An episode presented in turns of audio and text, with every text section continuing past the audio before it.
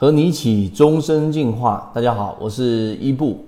今天呢，我们针对上一次我们提到的周期，我们后面要打磨这样的一个专栏，以及很多人就来询问我们在圈子当中的比较高的成功率，以及对于趋势的一个判断有没有一些呃特别的一些方法，或者说比较实用的判断节奏。对节奏把握比较好的方法，那我们给的答案就是周期。所以今天我拿了一本对我们圈子的模型影响很大的一本书，这本书呢的作者叫做霍华德·马克思，他非常有名，投资大师，与巴菲特、索罗斯、瑞达利欧这些人基本是齐名的。他创立了呃橡树资本，是全球最顶尖的资产管理公司。管理的规模大概是在一千亿左右，一千亿美元。他不定期还会写一个叫做投资备忘录，这个投资备忘录就非常非常的有名了，就几乎所有的华尔街的人士都必读这样的一个文件。那这里面呢，他还写有一本非常重要的书，叫做《投资最重要的事》。那今天这一本我给大家解读的，呃，很有价值的这本书的名字就叫做《周期》。那关于这本书呢？霍华德·马斯克这个作者，大家一定要很，呃，很清楚，他多次的判断了资本市场里面很重要的趋势变化，预警了非常多次的金融危机，原因就在于他是一个非常重要的人物，在周期的这一个标签之下，然后同时他也是一个非常应对周期很擅长的人，所以我决定拿这一本书。那作者从五十年的投资经历当中。得到的整个系统的运转规律，那这里面有九大不同类型的周期，并且也提出了对于周期的一个应对的办法，这个是最重要的。因为光是讲理论，实际上在我们圈子当中，我们就不会拿出来给大家去做这样的一个分享，所以我们就正式的开始我们关于周期这一本书的解读。我分三个内容给大家去聊，第一个内容就是认识周期。发掘周期产生的原因以及它的特性。第二个呢，就是要分析这个周期，了解我们常见的一些重要周期到底是什么，有哪一些。第三个呢，我们叫应对周期啊，我们认知了，我们分析了，少了应对这个环节，我们就没有办法去落地和对我们操作有帮助。所以第三部分我会讲应对周期，在逃不开的周期当中，我们应该怎么做？所以这本书。就是整个经济世界当中的周期，并且呢，其中大部分的内容，我认为它也适用我们人类活动的各种周期。那我们就来去认识一下。首先，周期这本书，刚才我说了是霍华德·马克思，在一个高度不确定的世界里面，到底我们怎么样提高胜率呢？这个问题，我想所有在圈子里面进化的所有船员都应该想知道啊。当然，它是一个长期的过程。我们也拿我们的结果和时间给大家去做一个验证，怎么样在高度不确定的世界当中去提高我们的准确率？一个很重要的关键就是把握周期。那这一本书里面呢，我把里面提取出来的就是当时非常非常有名的，有名到什么程度呢？刚才我说他写的这个投资备忘录，当时股神巴菲特自己都说自己每天早上起来的第一件事情就是看一看。霍华德·马克思的投资备忘录有没有更新？你看，铁粉。那霍华德·马克思最大的这个名声大噪的时候呢，是因为他在两千年的时候写了一个啊很著名的投资备忘录当中，提前预言了不久之后美国的互联网股票会出现非常巨大的风险和泡沫的破灭，并且后面也验证了。最了不起的是，他很多次判断资本市场的重要趋势变化。预警了非常多次的金融危机，这里面我不得不提啊，在我们的圈子当中给大家解读的一个最重要的禅论，禅论里面的作者就是我们说的禅中说禅，其实他没有把复杂的东西拿出来讲而已，在很多次每次每天三分钟里面，我也给大家去提到过，有时候包括我自己在做专栏的航线的内容打磨的时候。也会有意的避开一些很深晦、很晦涩的内容，大部分人不愿意去听，但它很关键的内容，我们只是把结果呈现出来了。那禅中说禅也是一样，它给我们的整个完整系统是大部分人都能接受的了。但是如果你自己去看那一百零八节课，就已经很难消化了。如果他再把周期引用出来给我们去看，我们就基本上学不会了。所以今天我再把周期马克思的这一块拿出来给大家去讲，为什么马克思这么神呢？总能判断得非常对，他仿佛就开启了一个上帝视角，能够看到别人看不到的变化。原因就在于他非常了解周期，也非常应对周期有他的一套方法。那所以对于周期啊，我刚才说了这三块内容，我们先从第一部分开始认识周期啊，为什么有周期啊？周期有哪些特性？我们先看第一个重点，首先你得了解周期的一个定义。那在这本书里面比较认同的是剑桥词典上面对于周期的定义。什么是周期？周期就是一组事件按照一定特定的顺序发生，一个接着一个，而且这种顺序是经常重复的。这个就是定义。比方说，我们说四季变换，春夏秋冬，每年都重复发生，这就是典型的周期。而在宏观经济当中，会有繁荣啊、萧条啊、衰退啊和复苏这四个重要的环节。而这每一组事件的循环反复的在发生，也是周期。那我们提第二个问题：周期为什么会出现？你可能会听过这样的一个比喻啊，就是我以前一直在给大家讲的格林厄姆里面提到的，价值和价格就像人和狗的关系，人牵着一根绳子在狗。牵着这个狗去溜达，那狗一会跑前面，一会跑后面，但它最后还是会回到主人身边。那市场之所以会有周期，也是一样的原理。让周期来回波动有两个重要的原因，第一个是自然规律，第二个是人类行为。什么是自然规律呢？就是任何事物它都有一个中间的平衡点，周围会围绕这个中心平衡点进行波动。比如说 GDP，对吧？过去几十年的平均增长率都在百分之二左右，那肯定会有一些增长比较快的时候，也会有增长比较慢的时候，那么也会有刚才我们呃国家的很好听的说法叫负增长。在经济生活当中，不管 GDP 还是我们的企业盈利水平，还是股市当中的估值水平，它都是一个长期的趋势平均值。那么这种规律是普遍存在的。也是周期当中一个非常重要的特性。我给大家一个词，叫做均值回归。就当一个事物它发展的结果是要严重偏离平均值的，它就会朝着平均值的方向走回来。这一个呢，就是跟缠论里面我们提到的第一类型买点，当个股快速的跌离中枢之后，然后快速的偏离，那么最后它一定会有一个均值回归，这就是第一类型买点里面的一个获利核心。啊，我穿插着我们航线的内容，大家就更好理解了。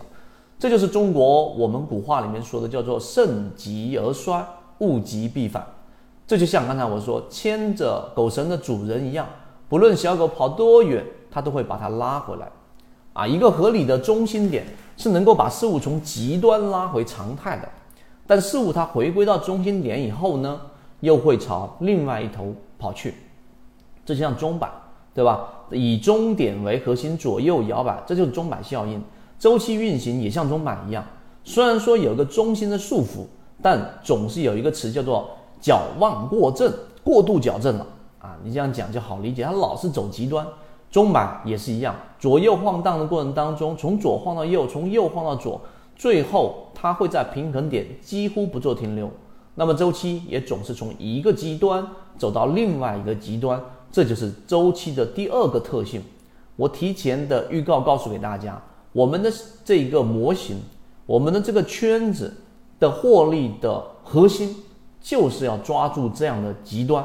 无论是我们前面讲的无风险套利，还是我们在讲的高控盘，两种模型都一样，它都是利用了刚才我说过度矫正的这一个特点，和它有一个中心的一个回归的这样的一个特点，然后导致了我们的模型。才比较有效。那最近期的，无疑就是七幺二了，对吧？七幺二被中板快速的这个打到最极限之后，它总要回归的，它的护城河就在那里，对吧？益丰药房的护城河就在那里。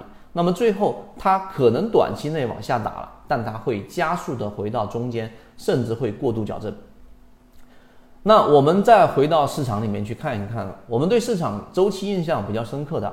往往就是泡沫，对吧？泡沫时期里面，大家最赚钱，以及泡沫破灭、市场崩盘以后巨额的财富一夜之间蒸发。那以美国为例子，两千年的互联网泡沫，大家应该还有一些印象，股市大跌，然后整个市场氛围非常差。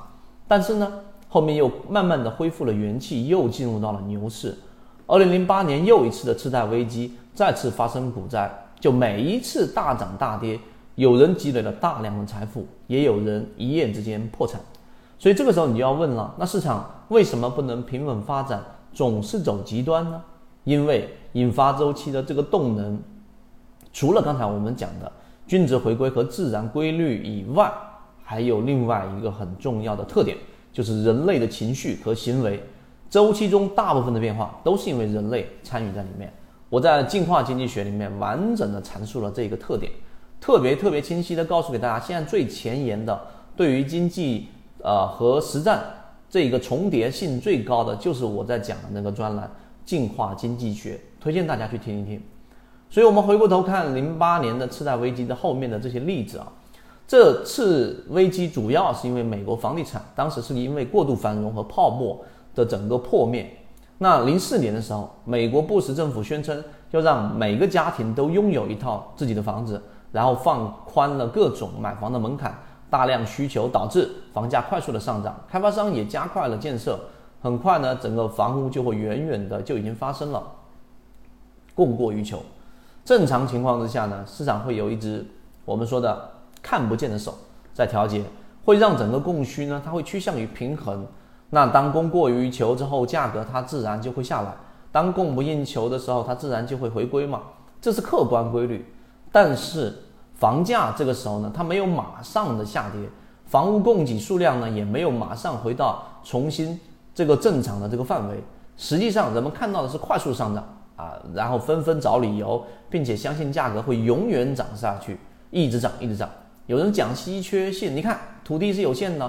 这块地不能再盖房子了，对吧？有人讲情感，拥有一套房子多么幸福啊！有人讲这一个财富管理，买房能够抗通抗抗这个通货膨胀。那么最后，在这种情绪的推动之下，那市场泡沫越吹越大，直到爆发了次贷危机。所以美国地产呢，当时就受了非常严重的重创，房价暴跌，几百万套的这个房子就因为还不起房贷，就被银行收走了。所以次贷危机之后呢，美国房地产又奔向了另外一个极端，就是我在讲这个美国的次贷危机是一个很典型的例子，在我们交易当中，对吧？也是一样，二零一五年的杠杆牛、去杠杆等等，你都要去把它们叠加在起来，它里面是有共性的。但美国这边连续几年根本没有人建房子，所以当时主流观点就是楼市已经没戏了，以后不会有人需要买房了，人们也同样会极度的悲观。记住了。因为人性参与在里面，就会极度的乐观或极度的悲观。比如说，那么多无主的房子还是要卖很多年啊；比如说，年轻人有拒绝买房的趋势；比如说，房价崩盘会让人相信租房比买房更好。但是又同样过了几年，这些说法又再次被推翻了。美国的房地产复苏，而所有买房的人，年轻人占比最高，所以房价也涨了起来。所以人类的过度乐观产生了泡沫，随后因为均值回归的力量，泡沫又破灭了。随后又仍因为人极度的悲观，它又走向另外一个极端。当然，最后还是会因为均值回归的这个原理，它最后会从极端回到中心点。均值回归和人类行为这两种动能共同的作用，因此就有了周期的循环往复。我这样讲完之后啊，大家就会清楚，既然周期总是循环往复的，那我们能不能通过研究周期来预测未来呢？